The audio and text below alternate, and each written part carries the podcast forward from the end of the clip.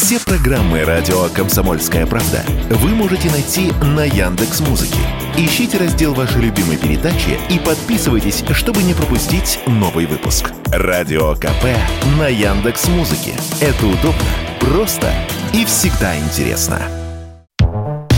Рубль просел, спрос на зарубежные туры вырос. По данным туроператоров, их приводят известия, в начале апреля рост по сравнению с тем же периодом прошлого года составил 30%. Это при том, что примерно настолько же выросла и стоимость. Впрочем, среднюю температуру по больнице установить сложно. У разных игроков этого рынка данные могут отличаться. Как реагирует клиент на колебания курса, Радио КП рассказал вице-президент Альянса туристических агентств России Александр Крытчан продажи притормаживаются и когда рубль падает, и когда рубль растет. Когда рубль падает, притормаживается, потому что люди привыкают к новым э, суммам, а когда рубль растет, естественно, люди э, не платят, потому что ждут, что он будет расти и дальше, и просто экономят деньги. Так что оба тренда э, и на рост рубля, и на падение рубля резкое. Вот когда не 10-20 копеек в день, а больше рубля. Да, рубль, там рубль 20, рубль 50, 2 рубля.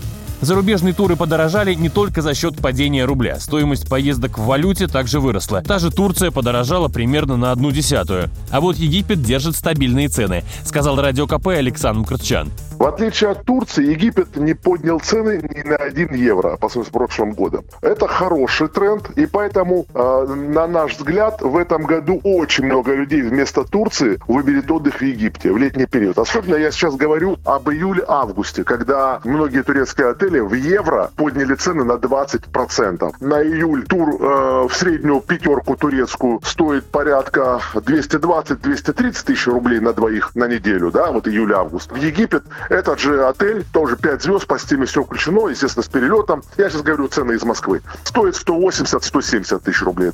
Цены на популярные внутрироссийские направления также показали рост, но не столь резкий, как за границей, добавляет эксперт. В среднем на 10-15%. А весенние туры в Крым и вовсе подешевели на 20-30%. Василий Кондрашов, Радио КП.